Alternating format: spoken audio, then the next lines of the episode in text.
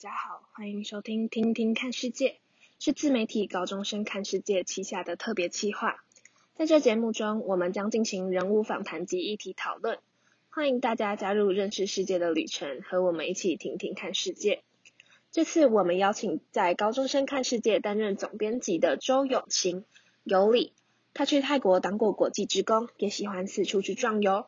让我们来聊聊他的故事吧。大家好，我们今天邀请到了我们的总编辑周永晴，永晴，Hello，Hello，我是我叫做周永晴，那我目前就读呃国立清华大学教育学习科技学系一年级，那我在高看是担任总编辑的职位。好，对，我们就是他是在高看担任总编辑的职位。那我们想问一下，就是说你是怎么知道高看？那你是什么时候加入？对，因为我知道你现在已经大学了嘛，然后你现在还续留在这个组织的原因是什么？高看的创办人是黄婉婷学姐嘛，婉婷学姐。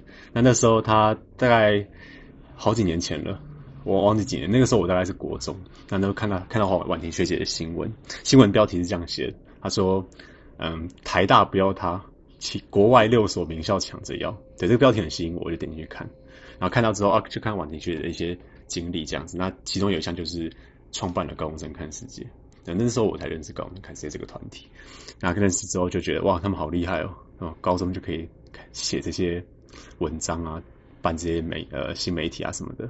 那就从高高中开始就开始有追踪高看了。那到后来在在在在我高三的时候，升高三的时候，高看在第五届征才，我就姑且一试，试了之后就哎刚好就加入了。对，那为什么会继续留在这个组织的话？有三点，第一点就是有感情了。从进 对吧？从进来进来之后，就认识很多，不管前辈也好，平辈也好，认识很多人了。那平常高看也有一些什么大师课、什么国民大会之类，就大家会凝聚一下、凝聚一下感情，对吧？那久了之后，就对高看有有归属感。我可以跟其他人说，哦，我是高中生看世界的一员。对吧？有感情。那第二点就是有感情之后就想回馈嘛，对啊，我想说留下来帮一下高看。当初高看赏识我让我进来，我就帮嗯回馈一下高看，去服务高看这样子。那第三点就是认识更多人，对吧？认识既然会想加入高看，应该都是除非要么就是你对媒体有兴趣，要么就是你对写作有兴趣，要么就是你对一些国际议题、一些社会议题有兴趣，对吧？所以才会留下来。那就这三点了，有感情，然后想回馈跟认识更多人这样子。那我想问一下，就是因为高看时间也蛮长的，那你有获得就是这从中获什么，或者是你有觉得这在里面有什么特别的经验吗？嗯，获得什么？最主要就是写作能力提升，这个是我获得最多的。事实上，呃，我我我当初进来的时候是专题编辑，那专题编辑要甄选进来的话，要写一篇专题文章。去给他们，就是给他们审核，看好不好，写的好不好嘛？那那时候我还记得，我那篇专题文章我写了大概四五千字，我写超级久，我大概写了两三个月，因因为我因为我文笔很烂，我我写文章写超久，写的超烂。反正反正那时候我就很想加高看，那我那我那时候写那那文章的时候，我就边写就很苦恼，到底要怎么写下去啊什么。然后我就中途还给那个老师，我们那时候高中嘛，给老给我班导，班导是。也是呃比较也是会关注社会议题的，然后就给他改，中途改了好多次，改了好久，那最后终于成品送出去之后，然后我还记得我第我收到高刊那个录取通知，我整个跳起来，我超超级开心的。对，反正呃，但我我也我那时候也知道，我大概我之后大概会很辛苦，因为我本来就不太会写文章，所以然后高刊就是什么两个两个一个月要交两篇嘛，两个礼拜交一篇，对吧？那可能会很辛苦这样子。那后来后来。的确是有点辛苦啦，因为我的我我我真的我写文章速度很慢，两个礼拜交一篇，我就大概两个礼拜我才能写完一篇。不过后来就是多写，这这这种东西真的好像多写多练就会越来越熟悉。那个时候九月九月开始加薪高看之后，一一路到十二月就一路写下去。那中间也写了好多篇文章，写了好久。啊，之后我写作能力就真的提升了不少。到后来隔年。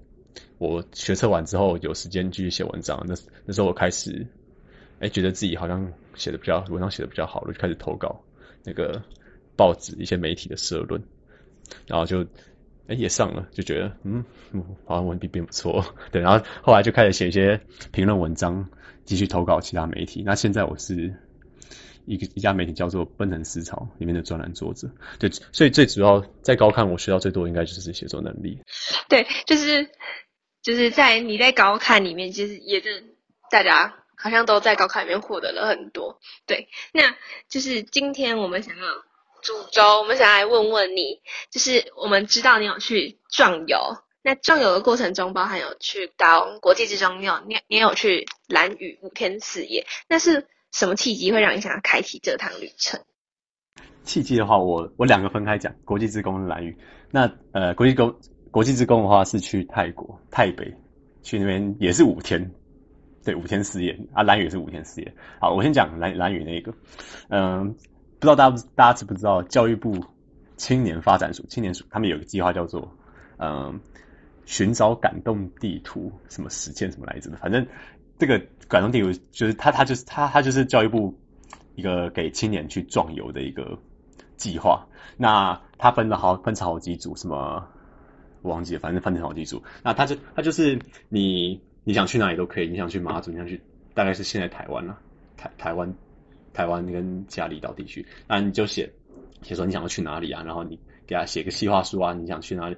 那个你的行程怎么排啊？那你为什么要去那里啊？你是为什么要去这些地方玩啊？什么的？然后你的预算规划有多少啊？你就写出计划书之后交给青年署，青年署他就审核，他写了就审核，觉得你你有你是有，就是你不错啊，他就给你钱让你去玩，对，很很酷哦，给你钱让你去玩，对，是教育部的壮游。那那时候我在我去壮游的时候是我去年，对，去年去年暑假，那嗯，我在外面。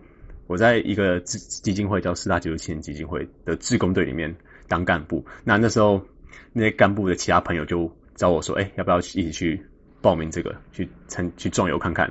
那我就我就想说：“哦，叫 政府给钱让我去玩，我我当然参加，对吧？反正后来我就去参加，就去就顺利拿到钱，然后就去蓝蓝屿五天四夜壮游了。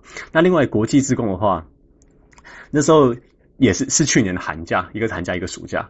那去年寒假，因为我考完学测嘛，考完学测干嘛？接下来干嘛？要要申请大学，然后对吧？讲白一点，就是去国际中就是为了备审，为了做备审。对，那对去泰国就做备审。那嗯，这个国际志工，它更多是体验性质的。它它与其说它叫自工，不如说它叫，对它它是自工没错，但是就主要可能服务跟体验玩的比例大概一半一半。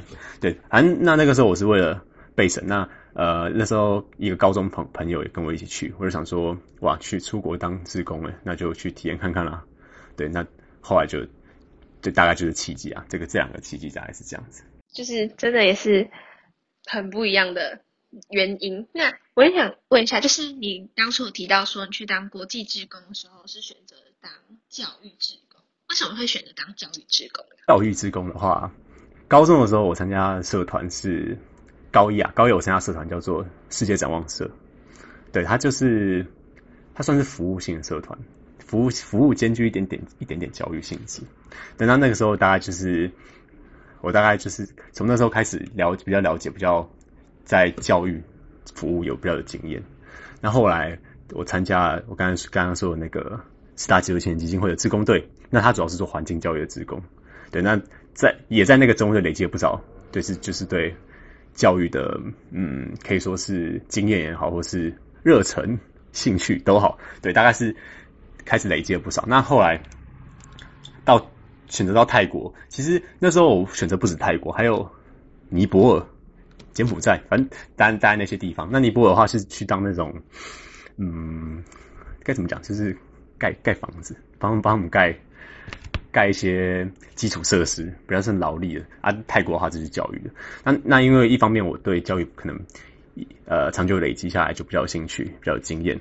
对，那另外一方面是申请，我那时候也说背为了背审嘛。那背审我本来想申请，我我想要申请那个教育相关的科系。当然背审会，如果是去当教育职工的话，备审会加分。对，所以后来我就选择当教育职工。那我想要问问看，说你。因为在当志工过程中，其实还蛮容易遇到一些困难的，或者是在那五天，我相信你有获得就是一些故事。那想问问看你有什么比较特别的故事，或是遇到什么困难吗？当初？好，好，我先讲故事好了。其实我们是去泰国北部，就就泰北地区当志工。那泰国应该是语言是不同的，但那边其实是讲中文，因为嗯，历史应该可能有些人会学过泰北孤军的故事。那时候国共内战，呃国呃国民政府国军国国军那时候呃打败仗嘛，那就撤往一部分就撤往台湾，另外一部分撤那个从四川或是从湖南那一带就是撤过来，撤到东南亚地区中南半岛那边。嗯，那很多那些国军的后裔就在中南半岛泰国那边落地生根，所以才有现在的在泰北的华人。对，所以所以我们去的那个泰北地区，我们叫那些小孩，他们其实是。怎么讲？是华华人的后裔，他们也是讲中文，他他们也会讲中文，但主要他们还是学学泰语啊。对，那嗯、就因为他们是我们说是国军或是说国民政府他们的后代嘛，所以他们是效忠的是嗯、中华民国，他们效忠的是国国民党这样子。那很很酷的一件事是，到那边去之后会发现那边那边的老师，他们算是算是一半的华人，一半的泰国人，他们已经已经好几代了。从当初国内战到现在已经好几代，所以他们一半是可以一半算是泰国，一半是算是华人，但他们还是要学中文。对，那他们呃他们的老师大部分都是中国人，中国来的。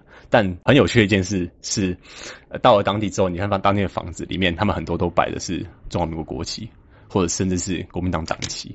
对，那那些嗯、中国老师就在嗯、中华民国国旗跟国民党党旗下面工作，对，就形成一个很有趣的一个。对比啊，对，还蛮酷的这样子。那困难的话，其实就像我说的，因为这个主要是当，主要是更多是体验性质，所以不会有遇到太多太什么可能艰苦的事情，或者是太多很呃很就就是不太不太会遇到太多困难啦。那真的要说困难的话，主要就是因为泰北地区那边比较偏僻一点，那那那个很多物资很多资源就不够。像是医疗资源或是教育资源都不是很够，那不然就是那个叫什么一些是呃那个民生的物资也不是很够。对，那主要就是如果你需要可能说采买，或者是你受伤了你要送去医院，那可能就很就就比较麻烦了一点，就可就你可能要到附近的大城市去，那附近大城市都离很远，这样子，这这主要主要是困难。是。发现其实泰北他们就是泰国他们的教育制度可能也是跟台湾会有一些不一样，跟他们的资源上等等的，可能就是跟台湾上面会有些差异。那我觉得你想问你说，在你在了解过他们的教育体系之后，你有觉得跟台湾教育体系你觉得有什么不一样吗？或是你觉得他们那边比较缺乏的？好，嗯，他们很酷，我我呃，我就讲这些孤军的后裔好了，呃，他们。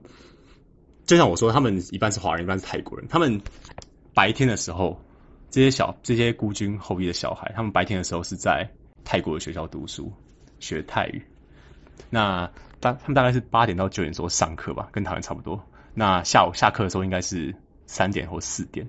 下课之后呢，他们要再到华语学校。他们他们当地会有泰国学校跟华语学校。下课之后再到华语学校上课到傍晚，可能五六点之类的，所以他他们还蛮辛苦的。对的，反正嗯，他们就是白天大部分时间学泰语，那傍晚一部分时间学华语。嗯，对。那当地的教，我就像我说，他们教育资源其实蛮缺乏的，有很多牵涉到历史跟社会层面。其实这些这些孤军在泰国，在泰国是有点被当地人泰国人排挤的，就他们觉得你可能你不属于泰国。对这个历史，这个历史故事很复杂。对，反正那个泰国人觉得他们不是，他们不是泰国人，应该要被赶走啊。当地的嗯孤军的后裔，他们他们可能也觉得说，就是也不是他们的错嘛，他们他们能怎么办呢？对不对？对啊，那他们的未来之后毕业之后的发展就会很受限。对，很那时候我在华语学校，他们听到他们那个老师啊，就跟我们说，这些小孩的华语学校毕业之后。国上高中、国中、高中，在毕业之后可能就不会就不会再去读大学了。很多他们最好的发展，那些那些孤军后裔最好的发展是当导游，因为他们会讲中文嘛。只要刚好如果很多中国的观光客来的话，可以顺便接待一下。所以他们最好，他们说最好的方案当导游。那再加上他们国军很多家庭背景都不是很好，没有钱了，对吧？所以这这是这是这是就我了解他们教育体系。就是他们他们教育体系的问题，也不是体系的问题，就是他们教育资源的问题。他们教育资源缺乏，加上一些社会环境因素影响影响下，对他们造成的这些困境。了解，那 就是我想再问一个问题，就是关于泰国，你去泰国当志工的这件事情，就是 我想请问说，因为你有发现他们其实他们的历史背景跟台湾其实就是也是一样是。国共那边，然后可能到泰国去这样子。那你觉得对于他们这样的处境，你会 有什么想法吗？因为就其实他们感觉也是很两难，但是好像又不能够再做点什么。你觉得你有什么想法吗？我了解。好，呃，我重述一次整整个整个历史背景，大概历史背景好了，就是国共内战那时候两个师。我忘记哪两个师了，七十三师吧，跟六十几师，反正国军的两个师打输了，被被那个谁共军包围之后，他们就撤到了。其实他们不是先撤到泰国，他们是先撤撤到缅甸。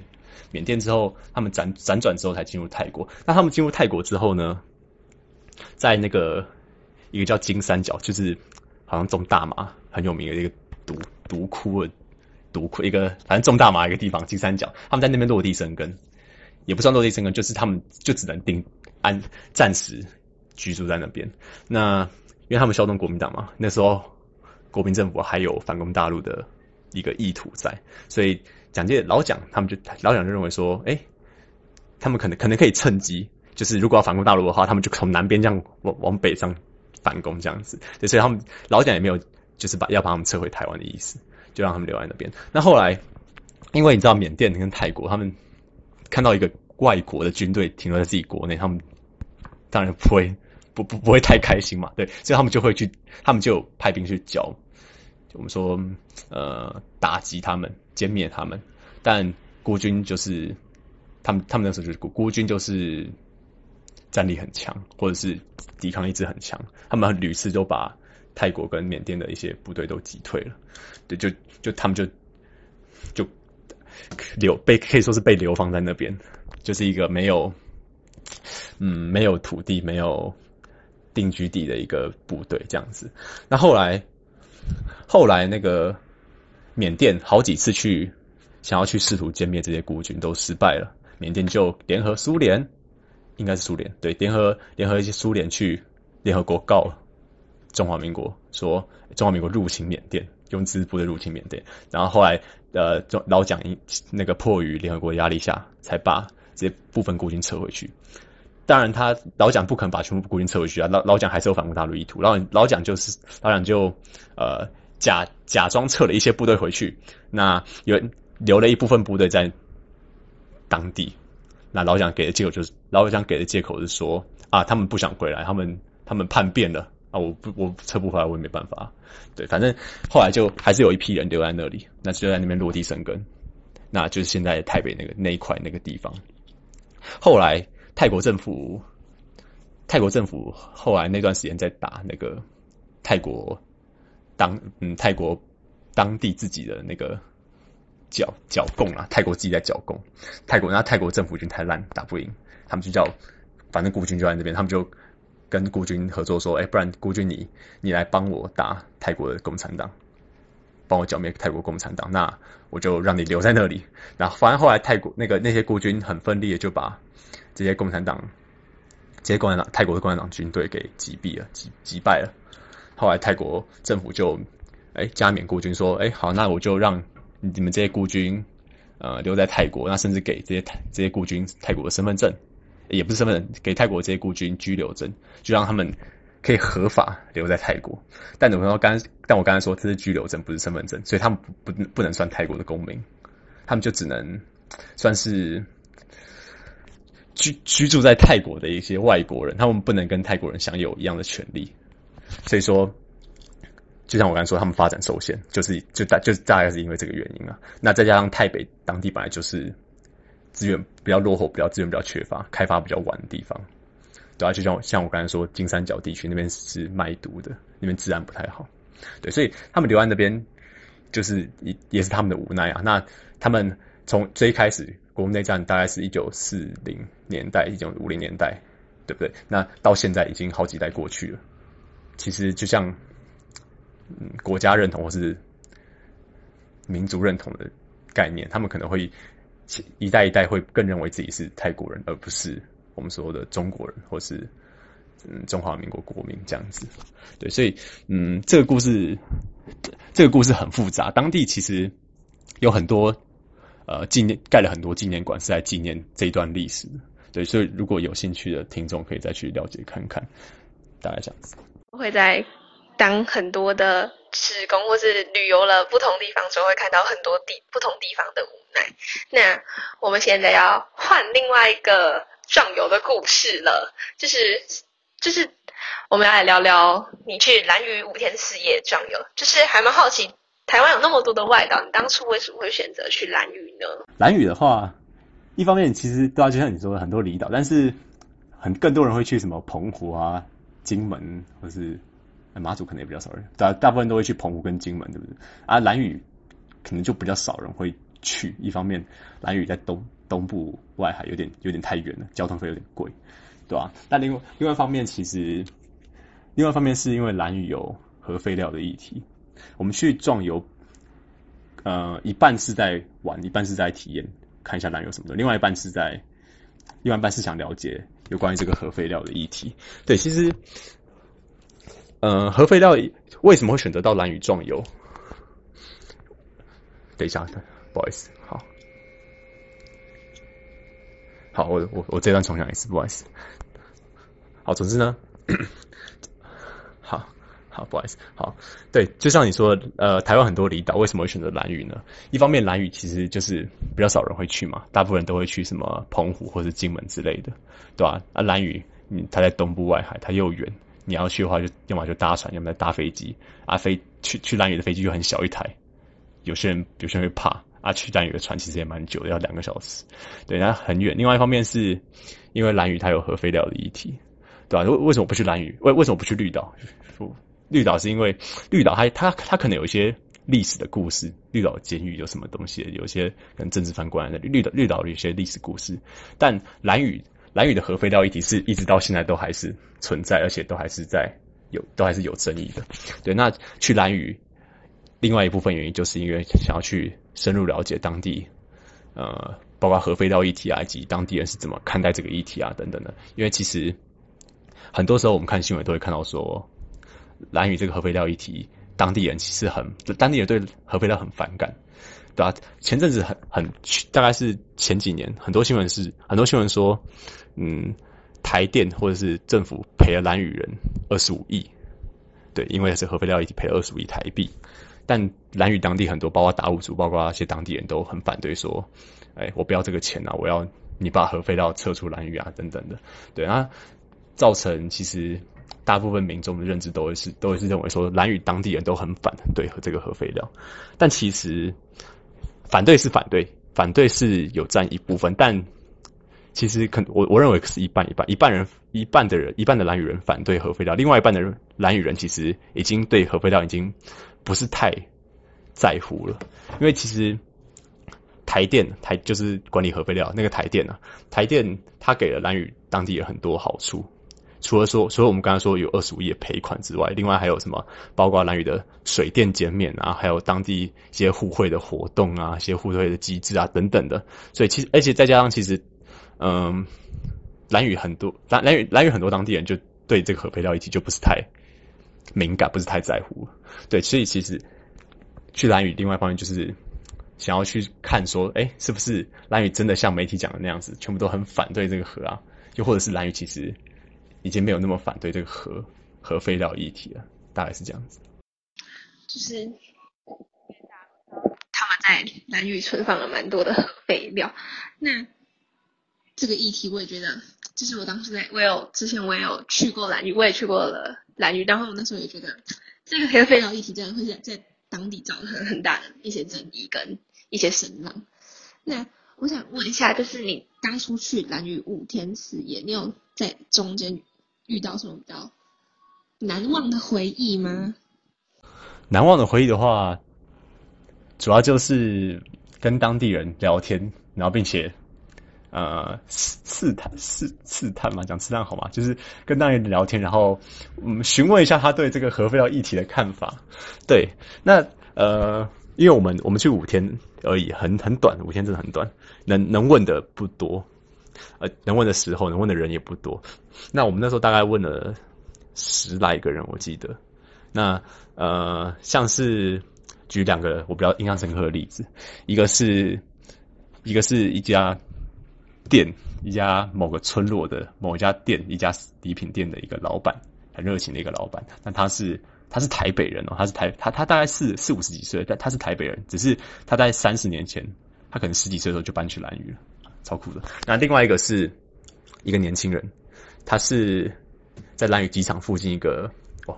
附近一个算是机构一个协会的里面的一个工作人员呢，那他是兰屿本地人，他是兰屿本地人，那去台湾本岛读大学，那读完之后就大学毕业之后就回来去继续帮兰屿，继续为这个兰屿这个岛付出这样子。那这两个人，他们各抱持两种不同的观点。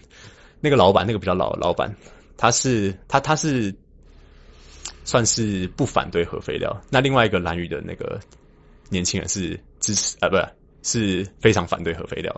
对，那呃，我们在跟他们聊天的过程当中，呃，那个老板他就，他就他他就是像他他就是说，哦，台电给他了很多给他很多好处啊，然后又给补助啊，那其实其实不用这么反对这些核废料问题啊，等等。那另外一个那个年轻人，他他的他就是比较他他他就是嗯，就是对这个土地。对这个土地更认同嘛，因为他是当地人，他对这个土地更认同，他就觉得说，这个核废料本来就应该走啊，我们不兰屿不应该承担这些台湾本岛制造出来的一些垃圾、一些有毒物质啊等等的。那我们在跟那个年轻人聊天的过程中，我们就我们就试探性问他说，哎，那台电给了你们这些很多好处啊，那你觉得就是说，哎，是不是会有一会有一点那个你拿人家的好处，然后又骂人家这种的这种。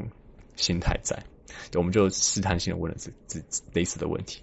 那他他没有正面回答，他很巧妙的回避了我们的问题。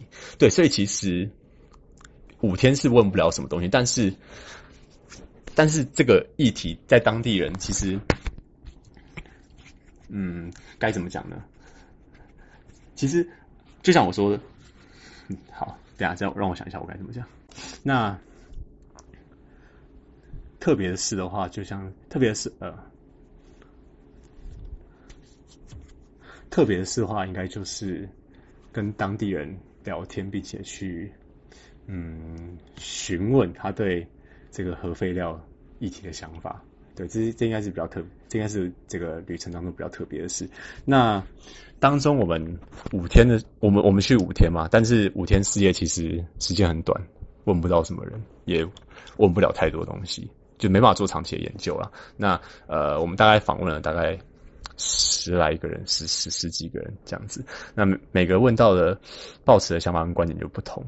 那可以用年龄来做区分，年轻的大部分就是反核的，啊，老的大部分就是对核废料比较比较无感。对，那我举两个例，我举对我举两个例子，一个一个两个人，一个是某个村落的一个某个店家的一个老板。一个礼品店的老板，那他大概是四十岁、五十岁左右。那他他是台北人，他他他台北出生的，但是他在十几岁的时候就搬过去兰屿去住，所以他也算是一个半个兰屿人的概的概念。那另外一个人是年轻人，他大概二十出二十岁二十几岁出头，很年轻。那他是是兰屿当地人，那大学去台湾本岛读读呃毕业之后就回来兰屿继续帮这块土。来这块土地做事，对，那这两个人个别就是也是个别代表不同观点嘛。年轻人就是反对，非常反对核核废料留在兰屿。那呃老那个老老板啊，老老那个比较老的老板，他是对核废料就比较没差，比较无感的。那在询问他们两个的时候，呃，两个都是两个回答都比较相对都比较激进一点。对，一个是觉得一个老那个老板就说，哦，既然蓝宇就拿了你们。拿了台电那么多的好处啊什么的，那当然其实呃核废料也不是到太严，核废料这个问题也不会到太太严重啊什么的，对吧？那呃既然核废料待那么久了，为什么都还没有什么突变的东西出来呢？等等的，对，那这是老人家那个老板抱持的想法。那另外那那个年轻人的话，他比较偏向说，哎、欸，呃，既然我我我们蓝屿为凭什么要接受你们台湾本岛不要的这些核废料呢？对吧？你们台湾本岛自己制造出来的东西，你们自己他去自己去处理啊，对，关我们蓝屿什么事？对，那既然那既然你赔我们那么多钱，你还是换不回我们的健康什么的，对，那这是两两个人抱持的不同观点啊。对，那其他访访问了其他呃剩下剩下十几个人，他们也是各各抱持的不同观点，那不同的想法交织在其中。对，那在这个五天四夜旅程当中。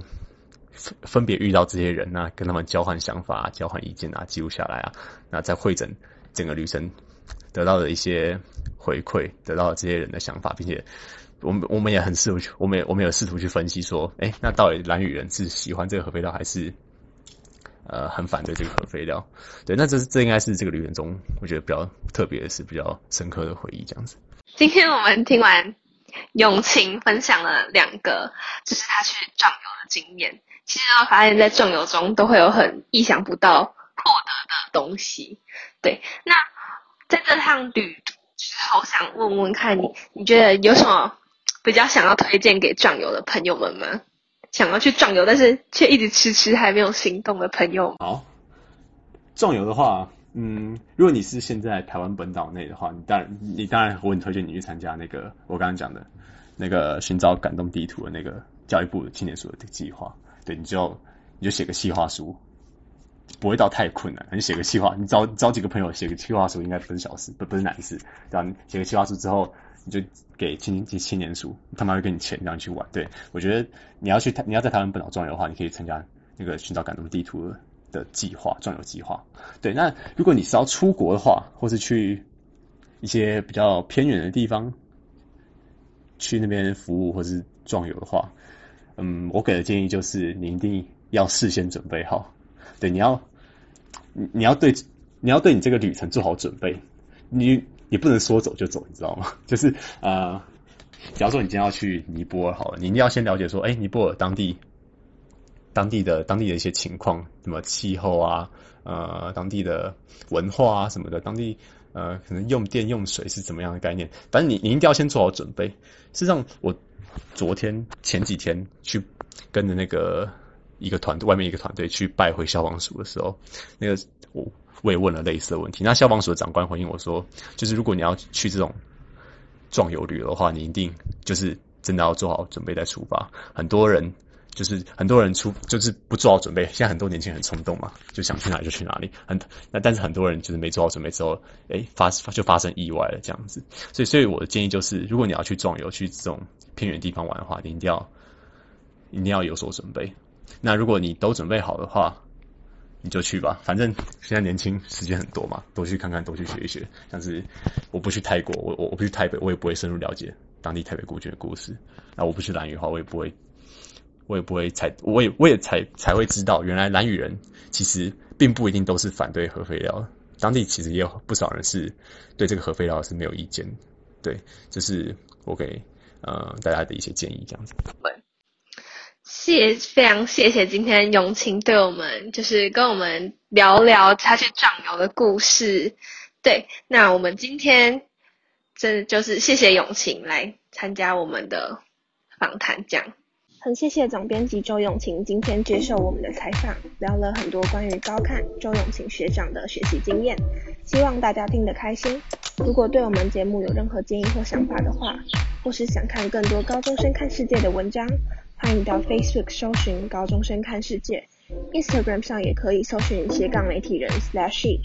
最后再次谢谢总编辑周永晴，也谢谢各位的收听，欢迎下集继续和我们一起听听看世界。